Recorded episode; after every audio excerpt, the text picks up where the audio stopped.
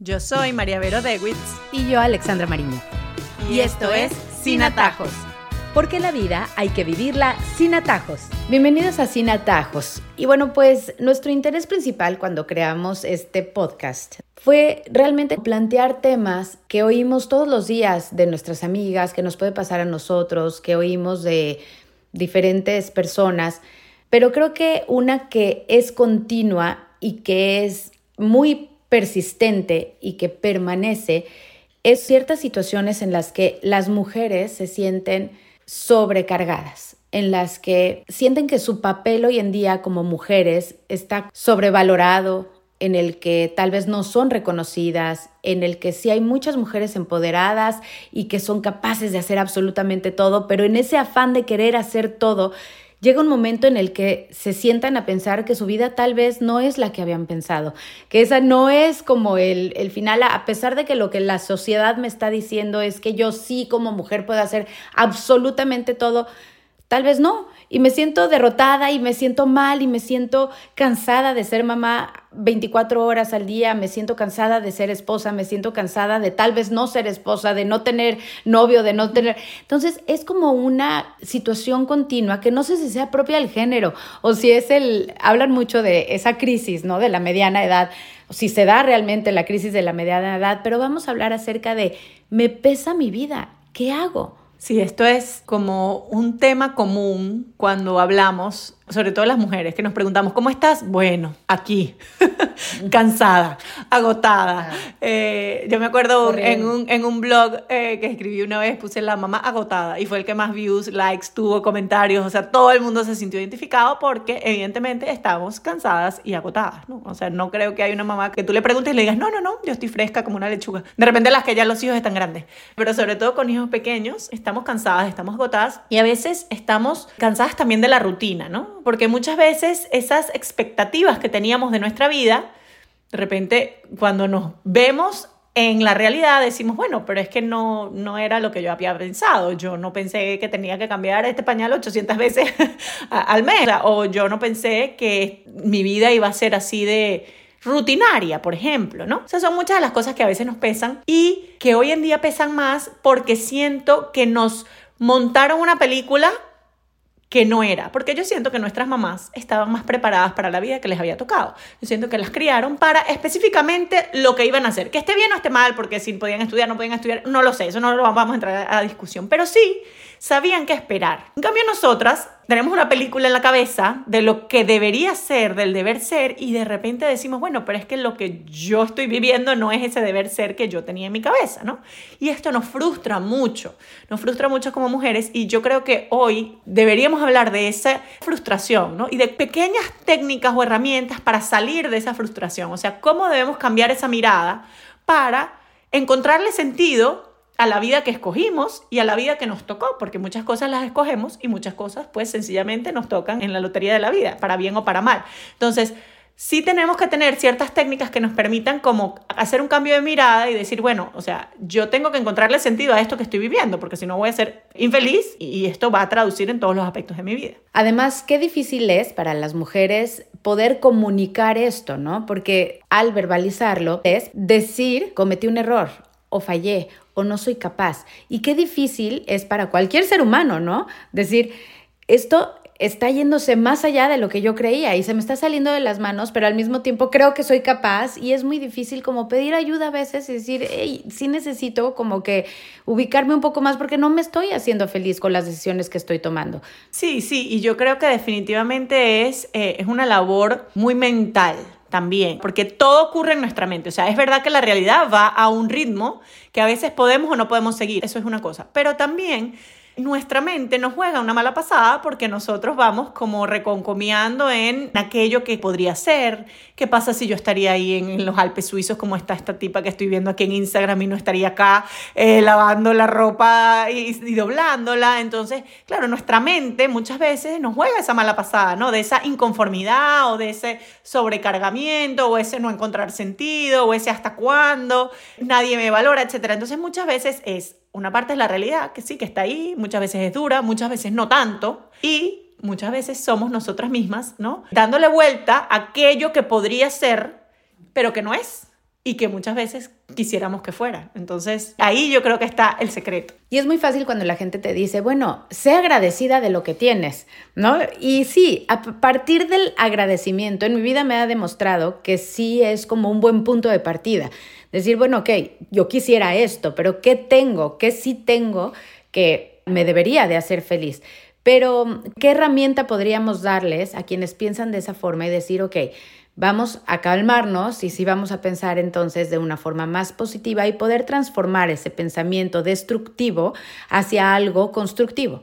Mira, yo creo que hay varios pasos que podemos hacer. Yo creo que en primer lugar el cansancio es algo clave. O sea, las personas cansadas, que de verdad están físicamente cansadas, son incapaces de pensar con claridad porque están agotadas y necesitan descansar. Entonces yo creo que aceptar que necesitamos descansar es un primer paso. Y el descansar no quiere decir que es que yo me voy a dormir una siesta de cuatro horas ni que me voy a echar a ver Netflix. No, o sea, a veces el descanso es sencillamente cambio de actividad. Es yo poder salir de lo que estoy haciendo y cambiar a una actividad que me produce oxitocina, que me libera el cerebro, que me hace respirar mejor, etc. O sea, puede ser hacer ejercicio si eso te llena, puede ser ir a tomarte un café, puede ser salir la noche a bailar, puede ser hacer karaoke, puede ser leerte un libro. O sea, cualquier cosa que te llene y que te haga feliz. Pero sí necesitamos. Entonces, ¿qué pasa? Que todas estas responsabilidades que se han puesto en nuestros hombros, nos hacen pensar que nosotros no podemos dejar nada porque si dejamos eso, se va a caer la torre. Y no tenemos espacio para hacer estas cosas que nos permiten descansar, descansar la mente y descansar el cuerpo, ¿no? Entonces ahí sí creo que hay que hacer como una escala de prioridades y saber, bueno, en este momento ¿Qué es más importante? ¿Que yo lave los platos o los platos pueden esperar y los podemos hacer en familia y yo voy a salir a dar una vuelta o yo me voy a tomar el café con mi amiga para hablar de mil cosas que lo necesito, ¿no? Entonces, esa torre que tenemos sobre nuestros hombros hay que saber, primero es clasificarla y saber qué es urgente, qué es importante, qué es necesario, qué no y también qué tenemos que hacer nosotras solas y qué podemos compartir, porque la carga no es sola nuestra, en una familia la carga es de todos, los platos son de todos, los pisos son de todos, los baños son de todos, entonces bueno, esa carga doméstica es de todos y tenemos que aprender a compartirla, no recriminando, no amargadas, no regañando a todo el mundo porque y no resentidas, sino decir, bueno, aquí hay unos encargos, vamos a hacerlos en la familia y a cada quien le toca esto y vamos a ayudarlos y con mucha felicidad y mucha alegría, pero sí hay que compartir la carga. Y luego saber qué cosas son importantes y también no olvidar que nuestro descanso es importante, porque ya una vez que uno se libera, y por ejemplo, yo recomiendo que si van a salir a conversar con una amiga, no hablen de los niños, no hablen de la casa, no hablen de la plata, hablen de cosas que les animen, que les aireen su salud mental. No siempre que salgo yo digo, vamos a no hablar de los niñitos. ¿Por qué? Bueno, porque a mí en el día a día estoy cargada con los niñitos. Entonces, cuando salgo con mis amigos quiero hablar de otras cosas, o sea, de cualquier otra cosa, de lo que está pasando en el mundo, de no sé, pero no quiero hablar de los niñitos porque eso me ayuda a descansar. Y luego entro con nueva energía a lo que me toca. Entonces, yo creo que el descanso es una de las herramientas principales para salir de este embotamiento que tenemos. Ok, hablas mucho de priorizar pero también creo que a veces abarcamos más de lo que podemos. Y eso creo que es algo muy importante. Queremos levantar la mano instintivamente a un montón de cosas que quisiéramos hacer. Entonces queremos ser la mamá eh, vocal del colegio, quiero ser la que ayuda, quiero ser la que está presente, quiero ser la mamá que trabaja y que hace súper bien su trabajo y que mi jefe pueda recargarse en mí para todo lo que necesita, pero no, Creo que el tener mucho en nuestro plato y decirle sí a muchas cosas hace que justamente nos metamos nosotros mismos en problemas. Totalmente, eso es importantísimo, aprender a decir que no. Eh, a esto no llego y no pasa nada. Y aprender a pedir ayuda. O sea, no llego y tengo que pedir ayuda porque este transporte no lo puedo hacer. O sencillamente eh, esta actividad no se puede hacer porque yo no llego a buscarlos, a llevarlos. Eso es muy importante porque eso ayuda con otra cosa que es las expectativas reales, ¿no? una cosa es nuestra cabeza y que nosotros queremos ser maratonistas, eh, tener 90, 60, 90, el pelo liso, cocinar divino, hacer perfectas loncheras, trabajar y ser excelente esposa. Esas son las expectativas que tenemos en la cabeza. Y luego tenemos que decir, ok, estas son las expectativas y reales, ¿cuáles son mis expectativas reales? Porque mi pelo nunca va a ser liso. Entonces, ese pelo liso me olvido. Y maratonista, pues tampoco voy a llegar a ser. Entonces, quitar de ese plato esas cosas que de verdad no son expectativas reales para nosotros. Y cuando tengamos nuestro plato con nuestras expectativas reales, allí podremos también ser más felices, porque cuando cumplamos con aquellas cosas que nos propusimos, pero que nos conocíamos y sabíamos que podíamos cumplir, ahí sientes ese sentido de triunfo, de decir, lo logré y logré hacer esto bien y esto me hace feliz y esto lo completé y aquí lo estoy haciendo bien con mi hijo porque las expectativas que me impuse son las que verdaderamente puedo cumplir. Entonces, eso es muy importante, ¿no? Tener expectativas reales de mi vida y esas expectativas reales de mi vida también incluyen no hacernos películas de lo que es la vida real. O sea, la vida real no es, ay, mi matrimonio va a ser todo el tiempo feliz. No hay matrimonios que son todo el tiempo feliz, punto. No los hay, no existen, no hay. Los matrimonios tienen momentos muy felices, momentos tristes, momentos de conflicto. Entonces, mi expectativa es que yo voy a tratar de llevar esta curva de mi matrimonio de la mejor manera y sé que todo tiene solución y voy a ser paciente, pero no me pongo una película de que yo todo el tiempo voy a estar contenta porque no es así. ¿Qué pasa? Cuando me pongo la película de que todo el tiempo mi matrimonio no va a tener un conflicto y viene el conflicto, se me cae el mundo porque tenía una expectativa irreal. Entonces yo creo que el tema de las expectativas es muy, muy importante para ese encontrar el propósito y el sentido y sentirnos contentas con lo que estamos viviendo.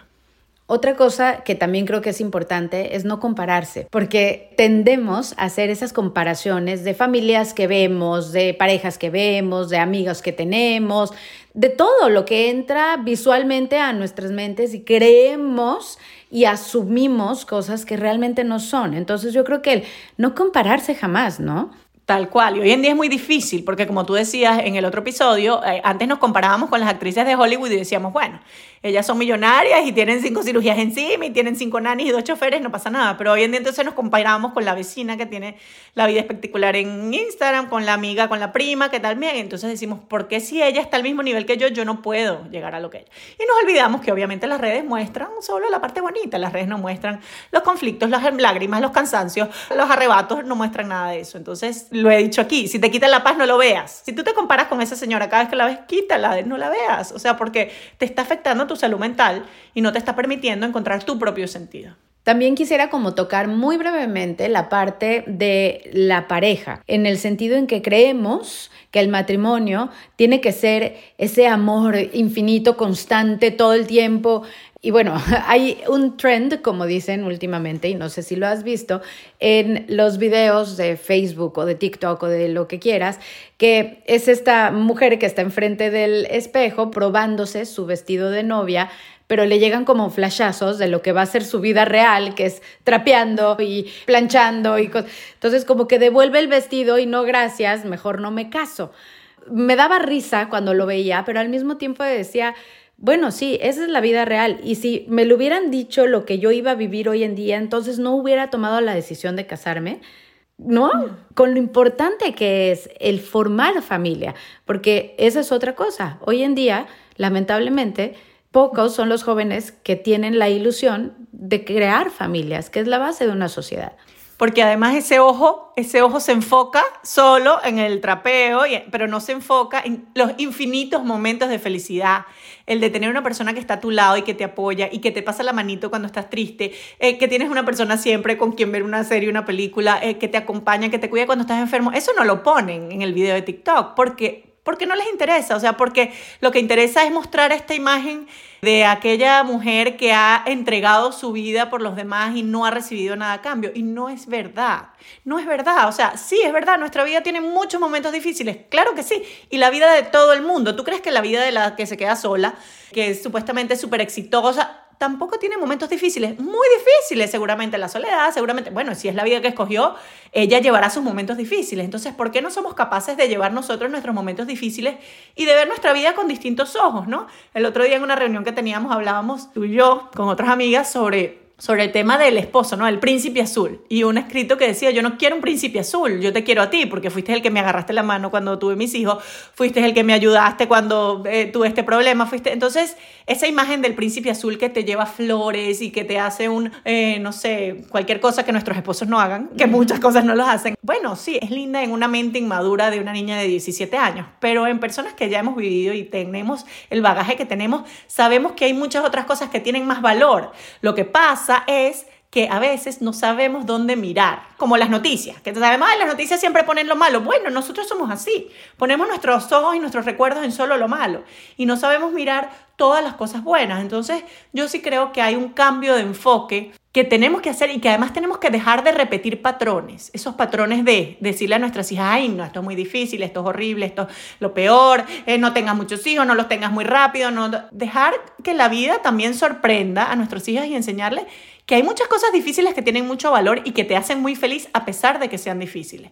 Porque cuando pasa la vida y tienes 70 y 80 años y a mí me encanta ver las entrevistas y los testimonios de personas mayores. Incluso hay una cuenta de enfermeras de hospicio, de sitios donde la gente se va a morir y les preguntan cuáles son sus arrepentimientos, qué hubiesen hecho diferente, cuáles eran lo que valoramos en su vida.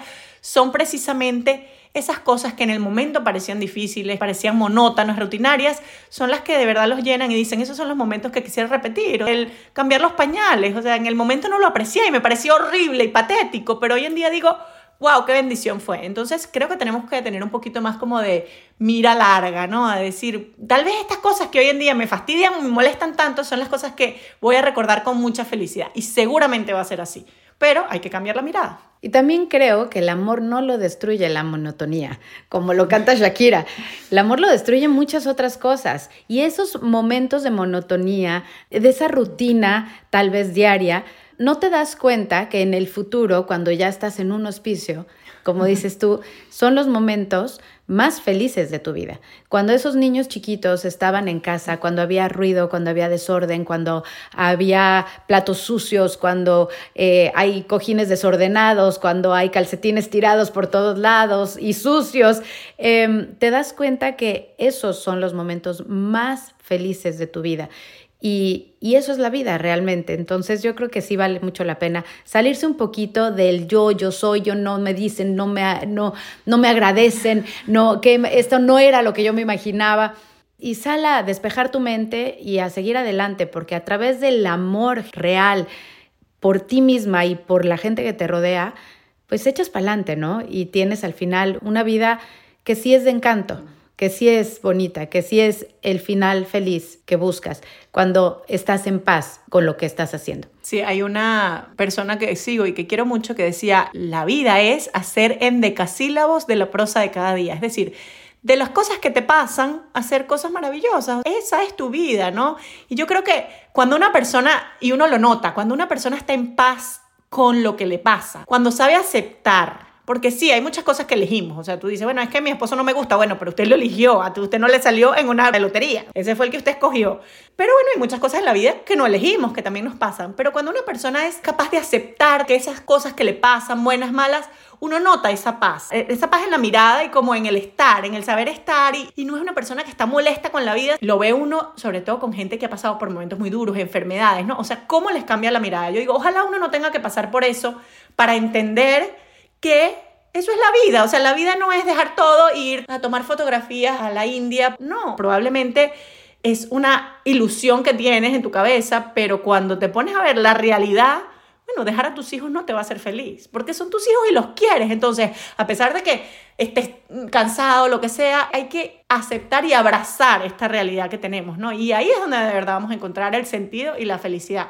Y yo creo que nos tenemos que ayudar como amigas. Nos tenemos que ayudar las mujeres y no repetir esas cosas que nos hacen daño, esas cosas que nos hacen sentir resentidas, no reunirnos a lamentarnos, sino darnos ánimo, ayudarnos a ver las cosas buenas que tenemos, porque en las mujeres nos podemos hundir mucho y también nos podemos subir mucho, ¿no? O sea, cómo tú llegas a una amiga y le dices, oye, qué bella tu familia, qué lindas tus hijas, qué bien lo estás haciendo. Y cuando uno le dicen eso, uno, lo estoy haciendo un poquito bien, ¿no? O sea, a veces uno necesita esas palabras de ánimo y no decir, ay, es que nosotras, mira cómo nos tienen acá. No, ¿qué diferencia podemos hacer con nuestras amigas para levantarnos y ayudarnos a abrazar esta realidad tan bella que tenemos? Yo creo que es, labor de, una buena amiga también, eh, ayudarnos. Y así llegamos a nuestras conclusiones. Hoy hablamos acerca del estar cansadas, agotadas, un tema común sobre todo en las mujeres con hijos pequeños.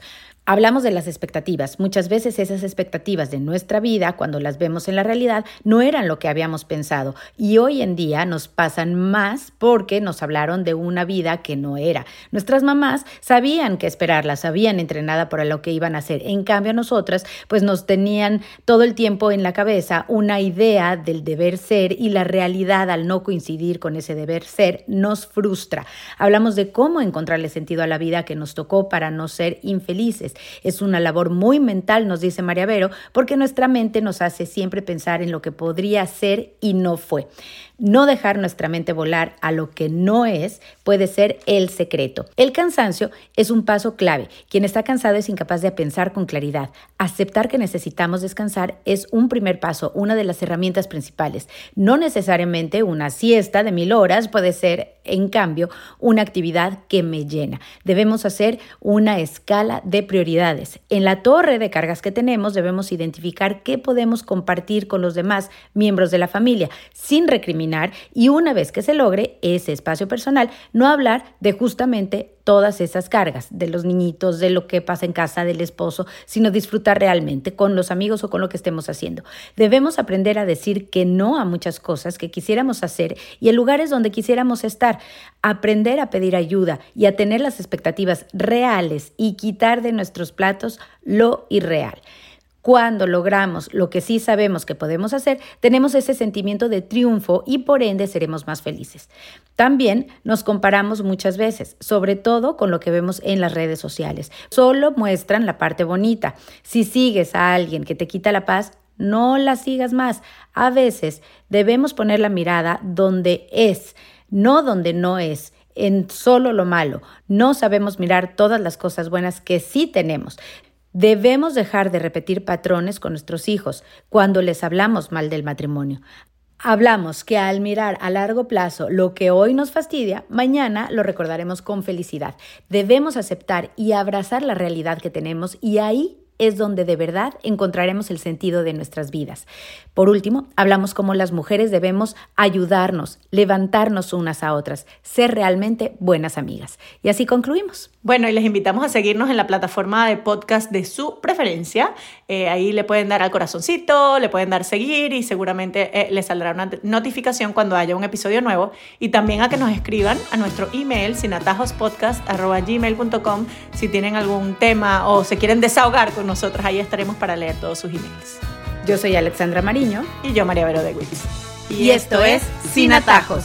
Porque la vida hay que vivirla sin atajos.